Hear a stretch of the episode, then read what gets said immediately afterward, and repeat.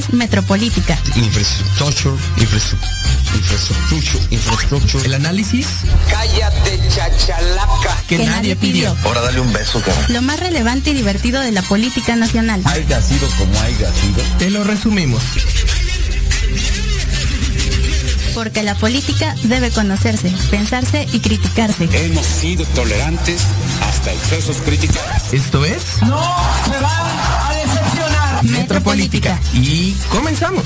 y tenga una buena, cálida y acogida recibida, eh, una acogida.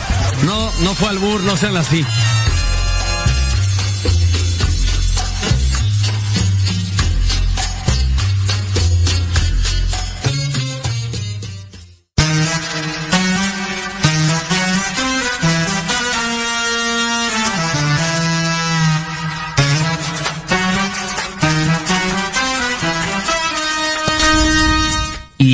Comenzamos. Bienvenidos, esto es Metropolítica, el análisis que nadie, nadie pidió.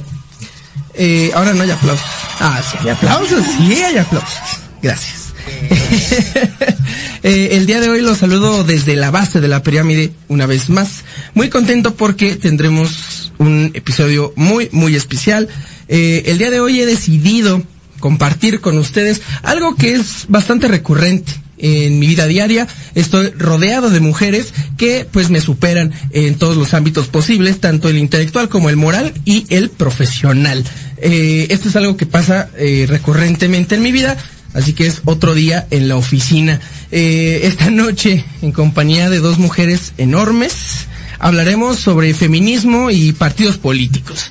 En la coyuntura del mes de la mujer, eh, abordaremos este tema que pues ya había pasado mucho tiempo sin que lo pudiéramos abordar y el pues esta ocasión es la idónea.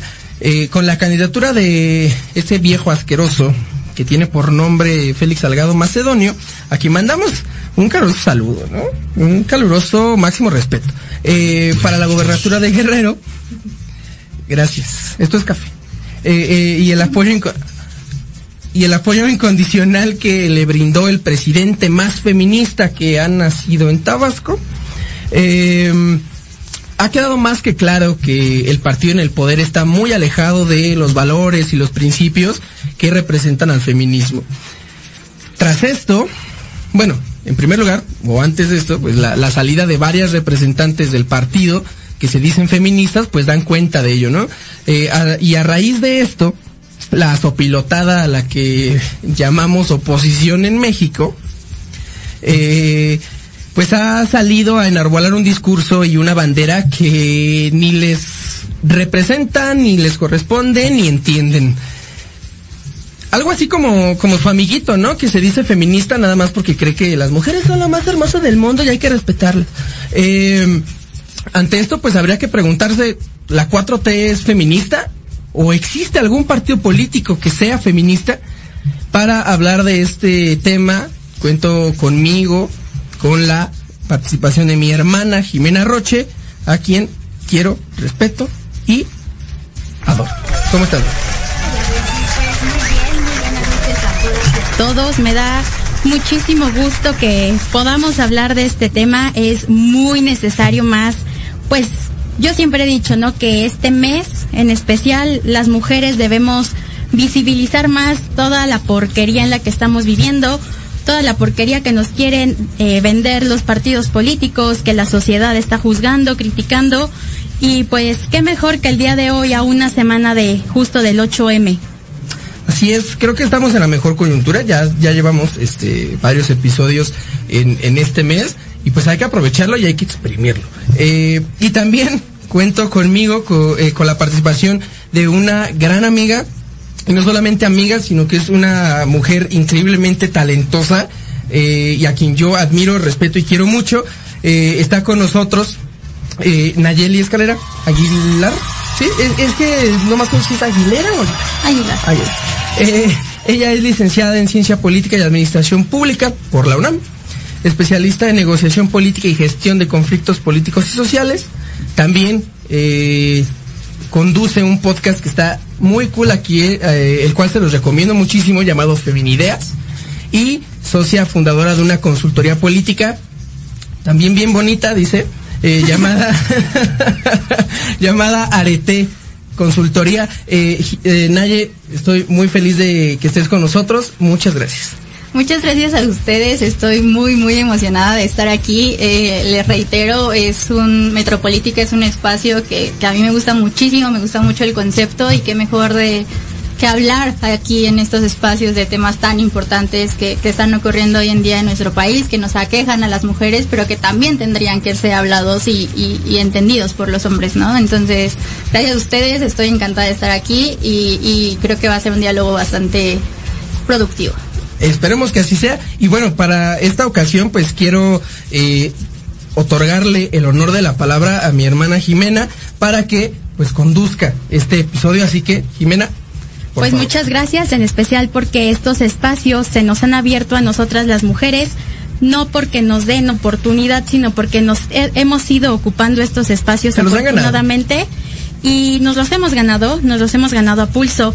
Y Naye, Naye y yo fuimos juntas en secundaria, de verdad no tienen la idea de la emoción que tengo de compartir espacio después de casi 10 años de no vernos. Ahora sí que Dios las hace y ustedes se juntan. ¿verdad? Exacto, o sea, realmente en algún momento siempre todas tenemos que coincidir y qué padre que sea en un tema como este. Naye, me gustaría preguntarte, ¿cómo viviste el 8M hace una semana? Bueno, una semana y un día.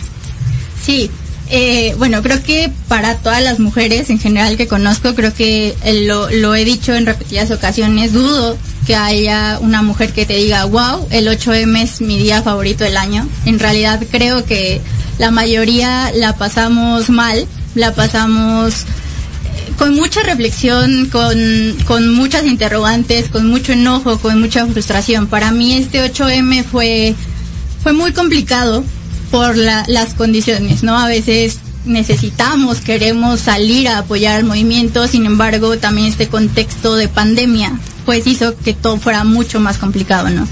Personalmente creo que fue un día para el movimiento muy importante, creo que se demostraron y se, vis- se visibilizaron cosas muy importantes. Sin embargo, creo que a- a título personal, todas las mujeres quedamos con un muy mal sabor de boca de ese día. Creo que no solo ese día, sino fue una semana llena de eh, tragos muy amargos, eh, las manifestaciones, la represión que vivimos, el mensaje por parte del gobierno también es algo... Y quiero aclarar, hay que recordar que fue el 5 de marzo cuando el gobierno se cerró al diálogo con las mujeres. Totalmente. Nos pusieron literal un muro a nuestras ideas. Un muro de paz, dicen. Totalmente. Y creo que, o sea, ese fue el, el primer punto para ir calentando, ¿no? Como el, el panorama de lo que se iba a vivir el, el 8M, que sin embargo desde las primeras horas empezamos a ver respuestas del gobierno de represión, eh, mensajes que no precisamente tienes que salir a hablar para dar un mensaje, no es lo que yo siempre he dicho, este muro quería decir algo, este, estas vallas que pusieron no solo enfrente de Palacio Nacional, sino alrededor de muchos lugares muy importantes de, de la ciudad, incluso eh, alrededor de la casa de, de un violador, ¿no? Entonces, me parece que esos son mensajes muy claros y, y que hay que apuntar, que se vivieron y que formaron un contexto bastante complicado para todas el, el 8M. Sí, y hay que tener cuidado de los símbolos y de las señales que nos está mandando el gobierno, que es justo lo que Naya está diciendo. O sea, no puede ser posible que desde días antes, en la mañana y en el transcurso del día y después, se siguieran manifestando estas cuestiones. que creo que eh, exactamente, ¿no? Es fue un mensaje como lo estábamos hablando en la previa de este programa, que ustedes no están para saberlo, pero fue una previa eh, que fue una eh, reunión de señoras de las lomas con café, con, con, con cigarritos y ahí todo super nice, este que este este mensaje o más bien este muro manda el mensaje de eh, pues somos su gobierno y la neta no los vamos a escuchar, no las vamos a escuchar, no nos interesa escucharlas.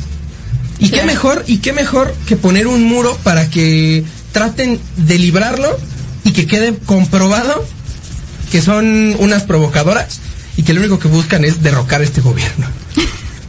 Claro. No, o sea, creo que sí es el mensaje más claro de, de parte del gobierno. No sé en realidad eh, qué tan qué tan efectivo, qué tan planeado sea por parte del gobierno dar este mensaje ante un movimiento que, que yo quiero aclarar. El presidente ha, ha dicho que este, estas manifestaciones surgieron casualmente desde que empezó su gobierno. Yo quiero separar un poquito este punto, decir, este movimiento tiene tres siglos, tres siglos para nada empezó con este sexenio, para nada empezó en el sexenio pasado, entonces es una lucha que las mujeres no solo hacemos todos los días de nuestra vida, ¿no? Sino que es un proceso que hemos ido llevando, que como decía Jima al principio del programa, hemos ido ocupando espacios, no solo aquí, sino en las calles, y me parece súper importante re resaltar esto, ¿no? O sea, que el presidente salga a decir que, que somos lideradas por un partido de oposición y que este movimiento es va y dirigido eh, totalmente a atacar su gobierno, me parece que es una deslegitimación totalmente hacia el movimiento, hacia las causas que queremos conseguir con él y bueno, creo que los mensajes son, son muy claros y no sé si estén totalmente conscientes desde Palacio Nacional lo, lo que están dando a entender para la sociedad, ¿no? Y además que él dice que este movimiento es importado. Si fuera un Ah, poquito también. más eh, visionario, el hombre tendría muchísimo cuidado cómo se está expresando, las ideas que tiene. No es como nada más estarle preguntando a su esposa si está bien o no está bien lo que está diciendo. O sea, son muchísimas cosas que nos está, yo creo que terminando de cansar. Sí, eh, eh, y además preguntándole cosas muy específicas, ¿no? Yo, yo, yo quiero pensar que la doctora Beatriz, a quien mando un caluroso saludo, la verdad canta bien bonito y, y, este, una estrella. Este, yo, yo quiero pensar que la, que la doctora Beatriz está pues bastante bien informada en este, en este tipo de temas. ¿Por qué el presidente no se acerca con su esposa a preguntarle más cosas, no? Mira, yo creo que es un hombre su- sumamente necio que solamente cree que la razón que él tiene es la verdad absoluta y no está abierto, no está abierto al diálogo, no está abierto a escucharnos y sinceramente nosotras ya no queremos que nos escuche, nosotras estamos alzando la voz desde hace muchísimo tiempo y pues desafortunadamente esto le va a cobrar la factura yo creo que muy caro. Ya tenemos militantes que están dejando de ser militantes, tenemos figuras públicas que están dejando de apoyarlo, entonces eso habla muchísimo de que uno no es un movimiento importado, dos nos están cansando las formas en las que él se está manejando y tres que pues esto va a seguir, va a seguir creciendo, va a seguir creciendo porque no puede ser posible que no solo Félix Salgado Macedonio sea un violador que va seguramente a ser gobernador, cómo defender, cómo defender a la cuarta transformación, el gobierno de la esperanza de México con un violador en el poder. Y que, digo, si el presidente cree que esto es importado y que nada más viene de su sexenio, eh, eh, está bien, adelante. Pero No, pues que se prepare, pero pues que se prepare, ¿no? Que se prepare. Me parece que eh, en uno de estos actos que a mí me encantaron, que ponían, que proyectaban algunas frases en Palacio Nacional, eh, decía, nos vemos en las elecciones. No, no, me parece que esto lo pusieron, creo que en la plancha del Zócalo. Ajá, creo que sí, sí. creo que sí, ¿no? Sí, sí, fue proyecto Eh, de ahí. Oye, eh, precisamente, ¿no? Nos vamos a ver en las elecciones. Claro. Así que digo que él quiere, que él crea lo que quiera y adelante es, es su problema. Pero pues nos vamos a ver en las elecciones. Vamos, si me permiten, a ir a la primera pausa para regresar hablando. Eh, lo- lo- ¿Tenemos más tiempo? Sí. Eh, creo que no. Fue mi error. Disculpa. Adelante. Yo, yo quisiera ahí apuntar que a, a mi perspectiva, yo creo que el presidente sabe más de feminismo de lo que dice saber. Es decir, yo creo que simplemente no le interesa. Es decir, el hombre tiene capacidades políticas porque ha logrado cosas eh, como está en la presidencia después de una campaña no de, De más de 12 Ajá, años. Exactamente.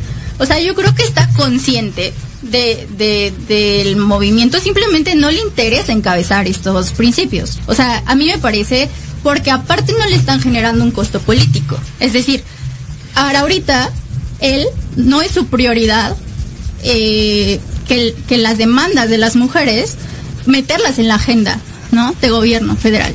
Sin embargo, también siento que, que el presidente no habla de esto porque, porque no quiere, porque, porque tonto no es. O sea, en realidad es un hombre que, que conoce la, la, capacidad política y cómo se mueve y cómo se generan las elecciones y cómo se genera el voto. Si ahorita el presidente no está hablando de feminismo es porque en realidad no le está generando un costo político. Es decir, aquí mi pregunta sería, ¿qué feminista va a votar por el PAN? Es decir, ¿o habrá una feminista que vaya a votar por el PAN cuando se han pronunciado abiertamente que está en contra del aborto? O sea, a eso voy. En realidad el presidente tiene claro todo esto. Tiene claro que no le está generando costos políticos. Entonces, si a mí no me está generando costos políticos, ¿por qué yo voy a cambiar mi plan? De, eh, de encabezar mi diálogo, mi discurso principal de, corrup- de corrupción por los derechos de las mujeres, lo cual a mí en estos momentos pues no me está afectando. que también con esto de las proyecciones, si se acuerdan, este, el PAN salió a tuitear y a salió a pronunciarse a favor, ¿no? De, ay, no, sí, estamos con ustedes, chicas. Este, que contra la violencia y contra este tipo de cosas. Y rápidamente les contestaban, este, les faltó esta imagen que habla sobre aborto legal ya. O sea, sobre eso sí no se, pues no son tontos, ¿no? Claro. Y creo que sobre eso, sobre esa línea no se mueve. No, no se mueve y como dice Naye, y creo que no me había puesto a analizarlo así, o sea, realmente, ¿qué mujer feminista va a votar por algún partido que se está pronunciando a favor del humanismo, pero del humanismo hipócrita? Que Exactamente. es justamente lo que estamos tratando de abordar el día de hoy de los partidos feministas. Y, y me da coraje porque muchas veces estos partidos, y, lo, y pasó este 8M el 7 de marzo, hubo una iniciativa muy bonita, sinceramente a mí se me hizo muy padre, en donde iban a ir a poner flores a este muro de paz y donde llevaron velas y de pronto el Partido Naranja lanza una convocatoria. di nombres. El Partido Naranja lanza justo esta iniciativa en Mujeres en Movimiento para que fueran a poner como si fuera iniciativa de ellas. Claro. Pero no solo pasó aquí en Ciudad de México, en Tecate hubo una marcha y de repente Mujeres en Movimiento dijeron que todas salieran a marchar usando color naranja en contra de la violencia de género. Entonces, Qué ¿qué? chinguetas, ¿no? ¿Qué, Sí. qué hizo tu mamá? qué padre, qué padre que, que mínimo les interese a ciertos partidos. Pero qué difícil es ser congruentes con lo que están legislando. Ahí yo, ahí yo pondría en duda, ¿en realidad les interesa? O, o, o se están colgando de un movimiento que, que se ve que cada vez es más fuerte. Y de esta digna rabia que tenemos las mujeres Claro.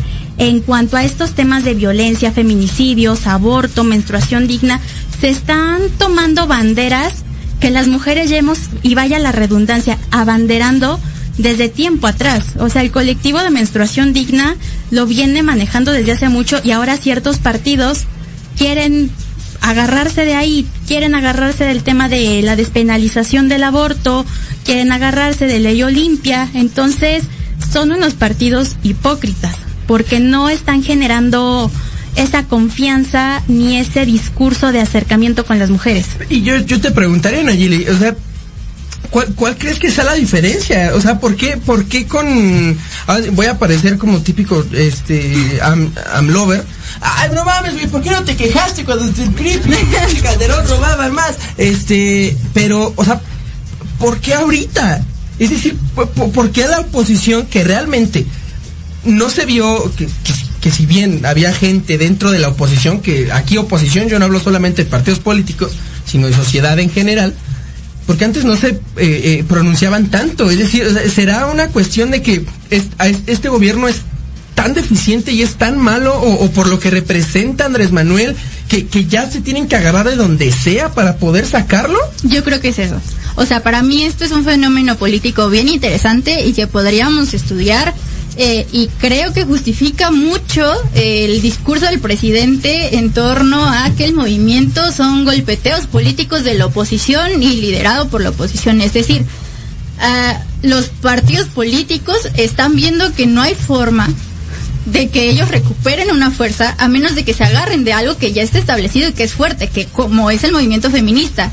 Entonces, sí me parece importante aquí destacar que, que si hemos visto como tanta fuerza y tanto involucramiento de los partidos políticos, tanta posición, posición, porque antes no existía, eh, o sea, los partidos pasaban de largo esto, estos temas, porque evidentemente causa eh, como una división social el hablar de feminismo causa todavía o, o tiene una connotación negativa.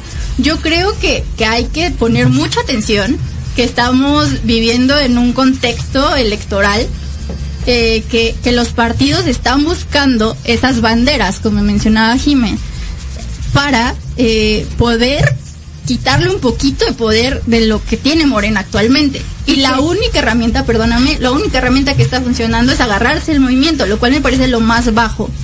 En especial, ¿sabes qué? Que yo, y yo lo sostengo, el feminismo es la única oposición real Totalmente. que ahorita está en contra del gobierno y que la misma oposición quiera agarrar esta oposición. Ahí es justo donde yo encuentro la incongruencia de que se llamen feministas, porque no va a haber forma. O sea, las mujeres en el feminismo somos la mayor oposición hacia el Estado. Sea el, ahorita Morena, sea el PAN, sea el PRI. Siempre las mujeres vamos a estar moviendo hasta que te- tengamos justo este tra- trato justo y de equidad. Oye, pero qué, o sea, me estás diciendo que los recorridos que hacen allá por el Estado de México en combi y estas cosas no representan una oposición? Obvio O sea, ¿cómo? Lamento romper tu burbuja de panista. Bueno, yo voy a por él de todas maneras. Este, eh, y es muy interesante porque que y es triste ver cómo, cómo la oposición está tan vacía. La oposición política, la oposición de partidos políticos. Claro. Porque eso a mí me, me, me interesa mucho resaltar siempre que puedo. La oposición está en todos lados, no solamente en partidos políticos.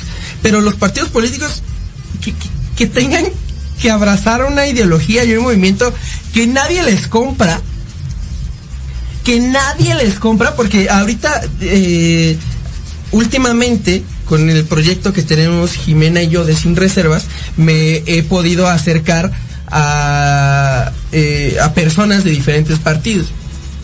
Y cuando se trata del PAN, o sea, ellos comparten y tuitean y retuitean lo, lo que saben que les conviene. Claro. Y, y ahí es como, a ver, o sea, O sea, soy feminista, pero estoy en contra del aborto. Yo vi un tuit así. y que sé que no, o sea, que yo sé que no, que, que hay muchas feministas panistas, hay que decir panistas, que sí son feministas y están a favor del aborto, pero que no lo pueden decir.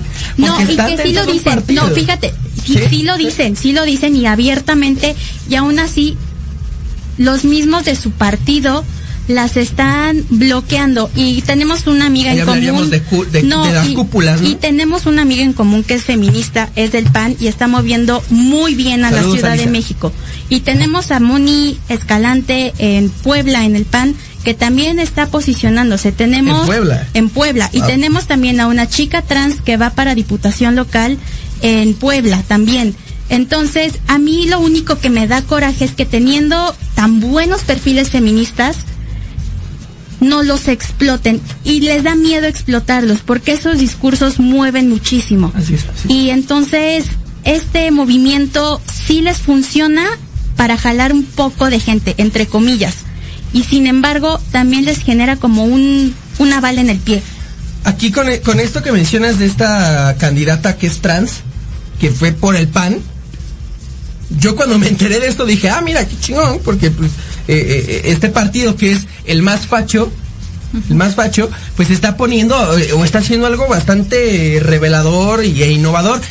Ya ahorita, con, con la actitud que se le ha visto al Partido de Acción Nacional, de Mendinero, este, ya no se les cree nada, ¿no? Ya, ya, ya su mensaje está muy corrompido. Ahora sí, vamos, chicas, vamos a la primera pausa. Eh, regresaremos abordando este tema que, como ya lo vieron, tiene muchísimo, muchísimo para, para comentar, para debatir. Así que regresamos, no se vayan.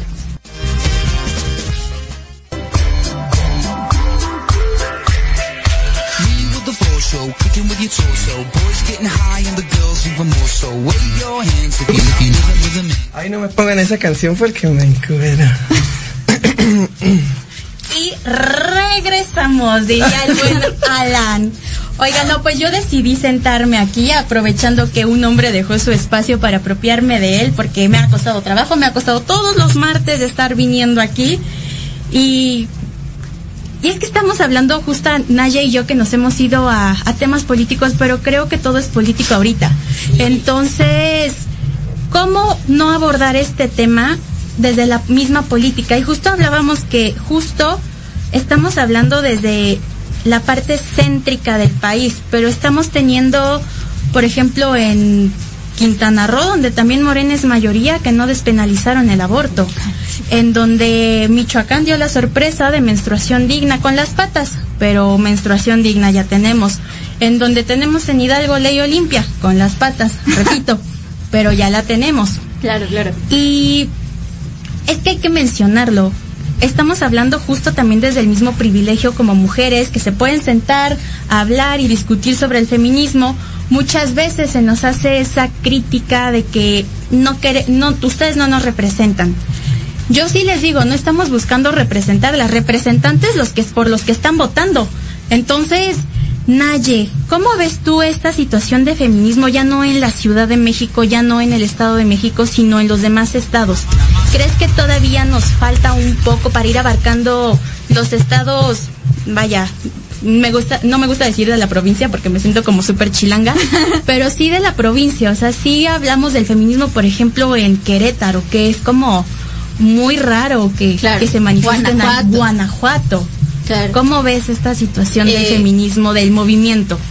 Me parece que se ha ido extendiendo eh, cada vez más, lo cual me da muchísimo gusto, pero también desde la política me gustaría hablar de este término de los techos de cristal. Es decir, si, si no hemos incidido las mujeres más, o sea, que, nosotras que nosotras estemos ocupando candidaturas para diputaciones federales, locales, gubernaturas, no quiere decir que la estructura de violencia política que sufrimos esté cambiando. Entonces, ahí yo volvería al punto de que el PAN tenga una mujer trans como candidata. Sí, significa algo, significa algo eh, probablemente revolucionario, pero ¿qué tanto estás dejando crecer a esas mujeres que estás poniendo ahí? Y lo tenemos en el mismo gabinete, o sea, Claro, de verdad claro. el gabinete está formado por mujeres brillantes y aún así no las han dejado brillar. Sal- Exactamente. salud, saluda a Ivette Olea, que me parece que es tu amiga, Naye, que, que bien lo dice, ¿no? Hemos comprobado que el gabinete feminista de AMLO no garantiza apoyo al movimiento. Y, y hace, creo que hoy vi una publicación que decía que, o sea, eh, eh, el porcentaje de alumnos de, de la Facultad de Medicina es mayor en mujeres. ¿No? Creo que representan, creo que el cincuenta y tantos y el hombre el en cuarenta la y tantos. sociedad en general. Pero ya cuando se trata de puestos directivos en hospitales, en el sector salud en general, el ochenta y tantos por ciento es de hombres. De hombres, claro. Es decir, o sea, eh, ¿dónde está ese cincuenta y tantos por ciento de mujeres que salen, que son egresadas, y que se ve reflejado en, en puestos realmente significativos, ¿no? Y es este techo de cristal que dice Naye, podríamos tener a la mejor mujer en el gabinete y aún así no la dejan crecer. Podemos tener a la mejor médica y aún así no la dejan crecer por estos techos de cristal que muchas veces ni siquiera los hombres se dan cuenta que existen y solo las mujeres nos damos cuenta que están ahí. ¿Por qué? Porque queremos seguir avanzando y no nos lo permiten. Claro. Y creo que esto de ponerle el término de techo de cristal ayuda bastante. Porque Muchísimo. creo, que- creo que con, con, con la teoría feminista queda bastante claro que lo que no se nombra no existe. Y ya cuando le pones a este fenómeno eh, el, el nombre, el apelativo de techo de cristal, da oportunidad a que tanto ustedes como nosotros nos demos cuenta de que existe. Es decir, yo pondría un ejemplo muy claro que es eh, muchas veces la 4T se ha abanderado como feminista diciendo que cargos eh, muy importantes dentro del gabinete de gobierno eh, son ocupados por mujeres, ¿no? Y muchas veces ellos entienden esto como ser un gobierno feminista, pero ¿cuántas veces ves a la secretaria de gobernación posicionarse en algo, en temas tan importantes como estos y que me queda claro que sí puede tener como una tendencia al feminismo, pero cuando la vemos tomar postura de esto, ¿no? Está, está representado por ella, que creo que es la figura más cercana al presidente, que creo que deberíamos de escuchar posturas de ella muchísimo más seguido ante la, la, la coyuntura que estamos viviendo y que no lo hacemos. ¿Por qué? O sea, estoy segura que no, que no la escuchamos no porque ella no quiera hablar, sino porque existe un techo en donde el presidente en estos momentos no le conviene tal vez ese discurso que Olga quiera decir o que Tatiana Cloutier, Cloutier quiera decir, ¿sabes? Y, estos techos hay que observarlos muy bien en el discurso. A veces hay que leer entre líneas para, para, para saber que, que no por tener mujeres en el poder eres feminista, ¿no? Que tanto estás dejando hablar y que tanto estás dejando incidir a esas mujeres. Yo recuerdo hablar con Citlali en noviembre más o menos y me acuerdo que ella se presentó como soy Citlali Hernández y soy una mujer feminista. No me interesa de verdad que ella sea o no feminista. Me interesa que sea traidora al patriarcado, o sea, que rompa justamente con esos esquemas y que no le dé más oportunidad a esos machitos que tiene el partido como Mario Delgado, como Monreal, que solamente están hablando incluso de misma paridad de género. Y quiero quiero preguntarte, Naya, ¿tú qué opinas justamente de este de esta paridad de género que nos está presentando el INE, que nos está presentando el gobierno? ¿Realmente existe una paridad de género o solamente es para cubrir esta cuota? En realidad creo que es para cubrir la cuota. Sin embargo, creo que yo tenía un debate con Alan precisamente acerca de esto. Él me decía que probablemente él no es, o cuestionaba un poco eh, eh, esta, estas acciones ¿no? de, por parte del INE. Sin embargo, creo que eh, son eh, acciones afirmativas, así se llama, en donde se busca ir colocando a la mujer en estos espacios. Creo que es un paso importante. Es decir, si, si no se hubiera establecido esta cuota de género, hay que preguntarnos qué tantas mujeres estarían actualmente en esos puestos. Eh, probablemente muy pocas, probablemente menos de las que tenemos ahorita o casi nada. Creo que es un paso importante, sin embargo, hay, hay una gran diferencia de, de la teoría a la praxis. Es decir, ¿de qué te sirve tener una cuota de género en la Cámara de Diputados si esas mujeres que tienes ahí les tienes establecida una línea de lo que pueden y lo que no pueden hacer? Es decir, son acciones afirmativas como lo podría aterrizar como el vagón exclusivo de mujeres en el metro, ¿no? Es necesario, Discriminación positiva, le dice. Ajá, exactamente. Eh, Es necesario muchas veces, eh, se cuestiona qué tanto soluciona el problema. Probablemente no lo está solucionando, pero es un- una manera de visibilizar que existe un problema y es un pasito para empezar a cuestionarnos el por qué existe. Probablemente no tenemos las condiciones sociales, estructurales, políticas para cambiar del todo. Sin embargo, yo estoy a favor de estas cuotas, pero de aquí a que eso signifique que las mujeres ya tenemos una postura, una posición de incidir políticamente, es un espacio abismal. Y, y que además también la cuota de género también nos, eh, desde mi perspectiva, también nos abre a la posibilidad de que se elija a gente, a mujeres, que realmente no están preparadas para un puesto, pero que se tiene que cubrir una cuota. Entonces eso, eso también afecta a la democracia y a los gobernados. Que digo, yo no quiero decir que, que, que forzosamente un hombre sea eh, el mejor preparado, obviamente no. Obviamente no. Y ahí van a salir, "Ay, pinche madre". Así Este, pero, pero también, ¿a, a qué mujeres?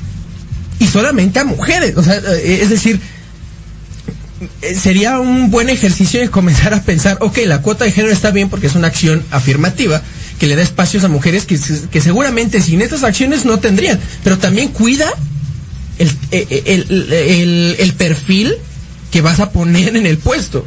Porque normalmente ponen a mujeres que es la, que son, y que ha pasado, que es la esposa de, del candidato fuerte, o la sobrina, o la prima, o su amante, o lo que sea, y que realmente no están preparados, preparadas. Sí, yo creo que esta cuestión de, de las cuotas está bien en teoría, en la práctica no.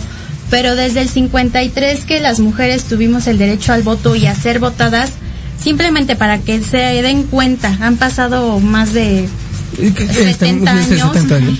Solamente hemos tenido nueve mujeres gobernadoras en todo este tiempo. Nueve Exacto. mujeres gobernadoras. Sí, sí, sí, sí. Dos en este gobierno. Dos que son las dos Claudias, en Sonora y Sheinbaum.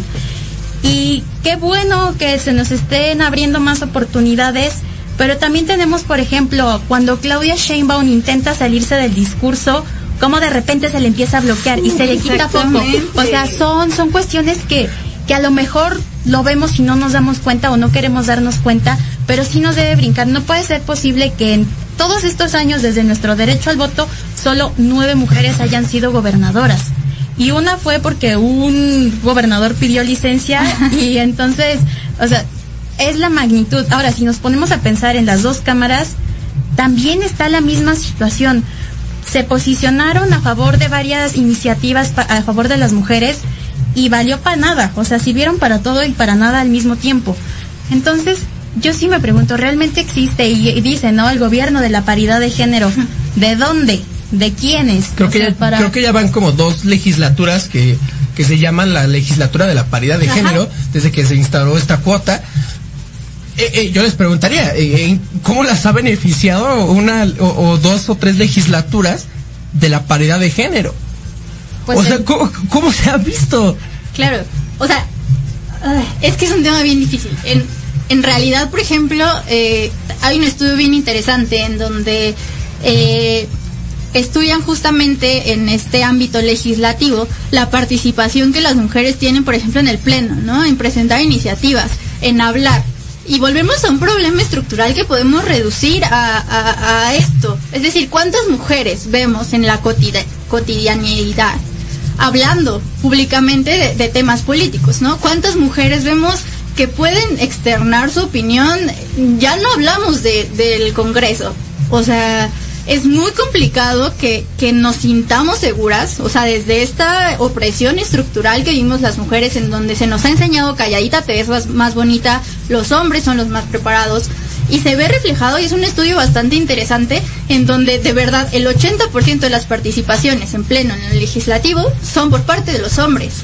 O sea, la paridad de género ahí está pues, Oye, un y además en las comisiones en las que quieren poner a las mujeres, comisión de género, de cultura, de deporte. Claro.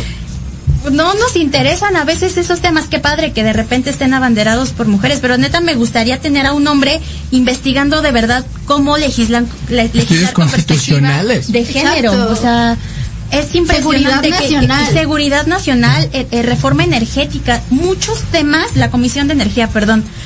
Que- que ahí está esta- está esta Xochitl Gálvez. Ajá, Y- le y- mandamos un caluroso saludo. Sí, no, de verdad, y mis respetos porque es, ves una sesión de la comisión y la ves ahí hablando con tanta seguridad. Yo digo, Claro. ahí está. ¿Cómo, ¿Y cómo se los pendejea, no? A mí, a mí me encanta ver los pendejados. Ah, ah, ¿Usted qué sabe de esto? Y los demás. mm, mm. No, baby, no. Ay, no, no, es que ustedes. Ahorita no, joven. Ajá, sí, sí, sí. Sí, sí, no. ¿Qué, y- qué papel juegan ustedes realmente en, eh, eh, en el poder? Yo, yo, yo he dicho muchas veces que, que la secretaria eh, Olga Sánchez Cordero, que como ministra era una, una belleza leer sus, sus, sus, sus resoluciones, lo es todavía, pero que como secretaria de gobernación, y yo lo afirmo y lo voy a decir las veces que sean necesarias, es un florero. Es un florero, es decir, tan solo estas dos semanas que estuvo Andrés Manuel contagiado, o que estuvo como en reposo, eh, que, que, que, que Olga Sánchez Cordero presidió las mañaneras, ¿qué impacto? ¿Qué impacto tuvo la señora Sánchez Cordero? Inclusive que se pronunció en ciertos temas. Claro. ¿Qué impacto? Claro. Eh, ¿qué, qué- qué de sus palabras o cuánto de sus palabras logró causar un efecto realmente en, en el... Ya, ya ni te digo en el gobierno, en el presidente. Claro. No pasaron ni tres semanas y ya estaba diciendo que ya chole y que... eh, o sea... Sin embargo, o sea, ¿qué tanto le, le permiten? O sea, también hay que ver cómo está es, estos techos. Es decir, yo, yo sí creo firmemente que puede haber eh, mujeres eh, feministas eh, dentro de la cuarta transformación. Sin embargo, ¿qué tanto están limitadas por estos techos, por este discurso hegemónico que estamos viviendo para decir eh, o, posicionarse ante el tema, ¿no? O sea, a mí, a mí me parece que, que a la secretaria de Gobernación, cuando iba a presidir la- las mañaneras, le dijeron, pues, este es tu tope. Tú, tú puedes decir Y además, ¿sabes Que cuando esto. empezó a incomoda- incomodar con sus, con lo que estaba diciendo, de repente dejó de decir cosas. Exacto. Porque eso pasó como el primero o segundo Ajá, día, ¿no? Sí, sí, el segundo día. Cuando, Eh, cuando eh, mencionó que los, los derechos no se iban a consultar, que, que no había querido decir eso el presidente, y, y cuando volvimos a ver de- después que, que reafirmara o siguiera hablando de eso, nunca. Oigan, y yo, le, yo les quisiera preguntar, hablando igual sobre esta este aspecto de, de lo del techo de cristal.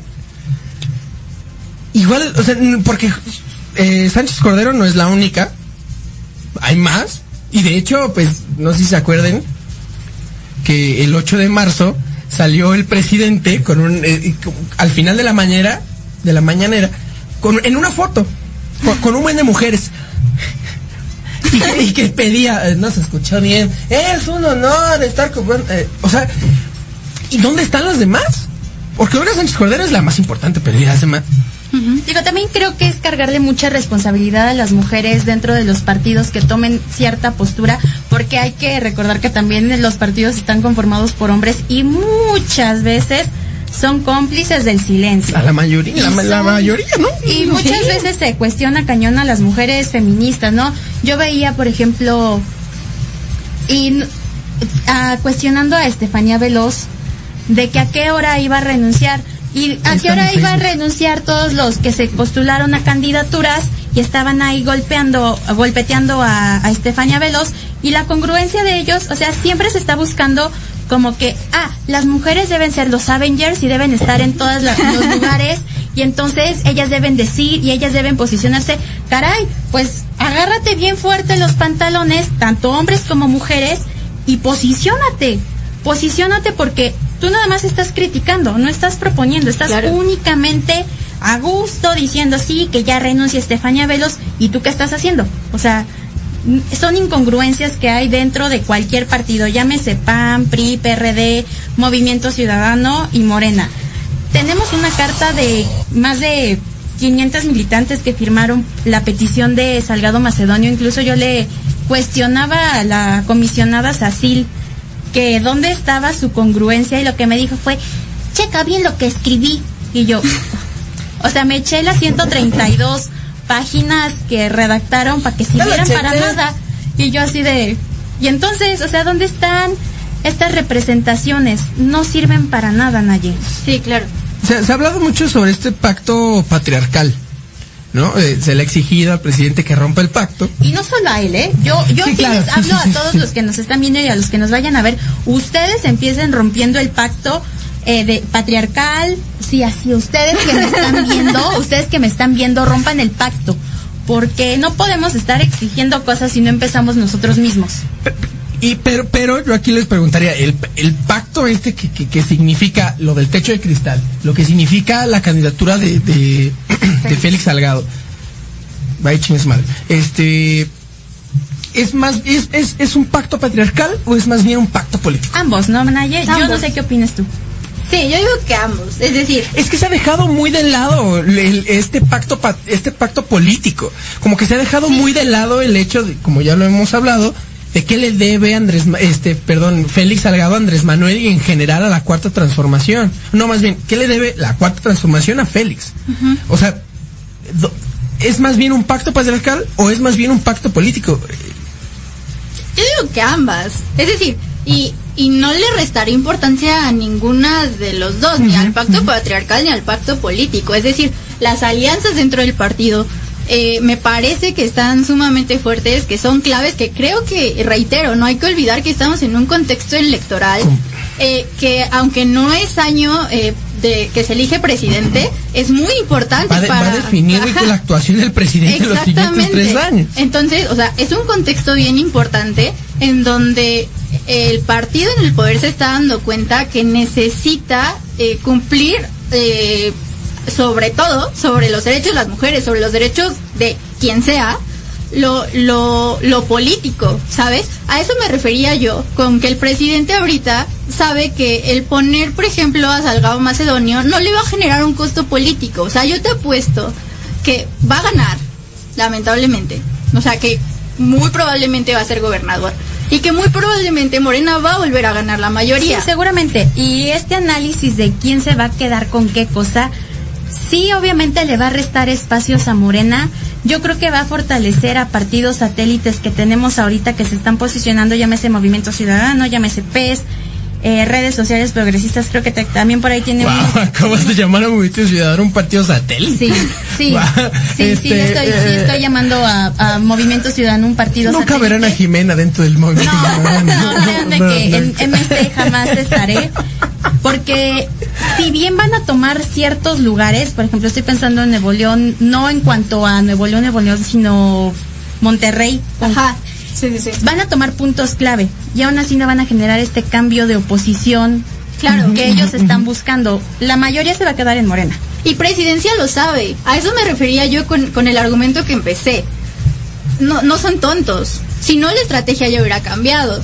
Si no, la estrategia ya se hubiera dirigido a, oigan, sí, las vamos a escuchar, oigan, sí, sus propuestas son necesarias, oigan, sí, pero no. O sea, e- e- ellos saben perfectamente que el que Félix Salgado Macedonio esté ahí probablemente no les cause mayor problema del que ya tienen contemplado, ¿no? Por la pandemia o por lo, el mal manejo de la pandemia o por lo que tú quieras. O sea, sí me parece importante mencionar que el contexto político electoral que estamos viviendo está influenciando por completo el discurso y las acciones del gobierno. Y de los partidos políticos también. En general, eh, y creo que ahorita nomás están viendo cómo medio quitar votos y medio poner personas. Tenemos votos. las coaliciones que están hechas de verdad con personas nefastas. Tenemos aquí en Ciudad de México el PRD que realmente sea, en su momento se robó. Y está que como presidenta Nora Arias quien se robó una millonada en la alcaldía Gustavo Amadero en, en el que su hijo no sé si de ella o de Víctor Hugo Lobo estuvo en el metro. O sea son muchas cosas que que tenemos que cuestionarnos también. Hay que pensar muy bien a quién le vamos a dar nuestro voto y ya dejar incluso de lado a lo mejor si son o no partidos feministas sino cómo van a accionar A mí por eso me gustan mucho estos tiempos electorales. El otro día estaba viendo un, un meme que era, eh, o sea, eh, ¿qué postura van a tomar los candidatos de Morena? Porque mientras Andrés Manuel dice que ya se acabó la corrupción, seguramente van a haber candidatos de Morena que van a decir que van a eh, acabar con la corrupción. O sea, mm, entonces, ¿qué, qué, qué tipo de discurso van a, van a enarbolar? Este, nos tenemos que, que despedir. Yo, pues, te preguntaría, Jimena, ¿cómo te gustaría cerrar este episodio? Eh, que faltaron muchísimas cosas que decir. Yo cuento co- con, con el apoyo de, de, de Nayeli para que tengamos una segunda edición. Este, Me gustaría con preguntarle más bien a, a Nayeli primero. Ah. Naye, Ah, ¿cómo, pues, o me sea, a mí, me, a mí me choca como que, ¿sabes? Como un solo tema para conclusión. ¿Cómo quisieras tú concluir? No importa si ya no es político. ¿Cómo quisieras tú cerrar este programa? Me gustaría cerrar diciendo eh, que el feminismo eh, hay que alejarlo de cualquier partido político, que el feminismo es válido por sí solo, que las mujeres estamos luchando todos los días de nuestra vida, que no hay nadie atrás, no importa el partido que nos quieran poner en la frente, ya sea PT, PRD, PRI, PAN, no nos importa. Eh, me parece que es importante volver nosotras desde nuestros espacios a legitimar este movimiento, separarnos un poquito de este discurso político eh, de, que, nos quieren involucrar, eh, que creo que se está haciendo bastante bien de- desde el movimiento. Me parece que también me gustaría concluir con que, en mi perspectiva, un partido político no puede autonombrarse feminista. eh, sería como mi postura firme. Para mí eso, eso no, va, no queda. Eh, y terminar diciendo que, que el movimiento es tan trasce- trascendental, eh, matan 11 mujeres al día en México, estamos luchando por la vida básicamente, y entonces eh, creo que hay que darle la seriedad a estos temas independientemente de, los pactos políticos que existan, y pues yo diría y repetiría lo que dice Jime, desde todos los espacios, desde el personal eh, hasta Palacio Nacional, rompamos el pacto, ¿no? O sea, cada uno empecemos a romper el pacto. Y hay que salir de nuestro privilegio. Yo, yo cierro con eso. Hay que salir del privilegio donde estamos, empezar a darnos cuenta que hay una realidad distinta a la que estamos viviendo, eh, que si bien yo antes me consideraba feminista, creo que ahora me considero antipatriarcal, porque muchas veces las mismas feministas empezamos a ser punitivas con nosotras mismas y, y ser prohibicionistas nosotras mismas en ciertos sectores. Por ejemplo, no aceptamos a las chicas trans, hay que ser más abiertas. Hay que ser más abiertas porque ya fueron abolicionistas con nosotros, ya nos empezaron a prohibir muchas cosas. Hay que ver más allá del feminismo. Yo sí me sigo considerando feminista, pero principalmente soy una mujer antipatriarcal. Wow, increíble. Este, yo me quedo con esto. Wow, eh, me encantó. Me encantó. Gracias, baby. Eh, Pues esto fue Metropolítica, me encantó conducir este espacio. Nos vemos la siguiente semana. Alan, Naye, muchísimas Muchas gracias y pues quédense en casita, pero sigan alzando la voz. y saludos a todos y a todas los que nos estuvieron bien- viendo, Sí, escuchando. Eh, muchas gracias. Gracias, Nayi. Muchas gracias. Y muy bonita noche.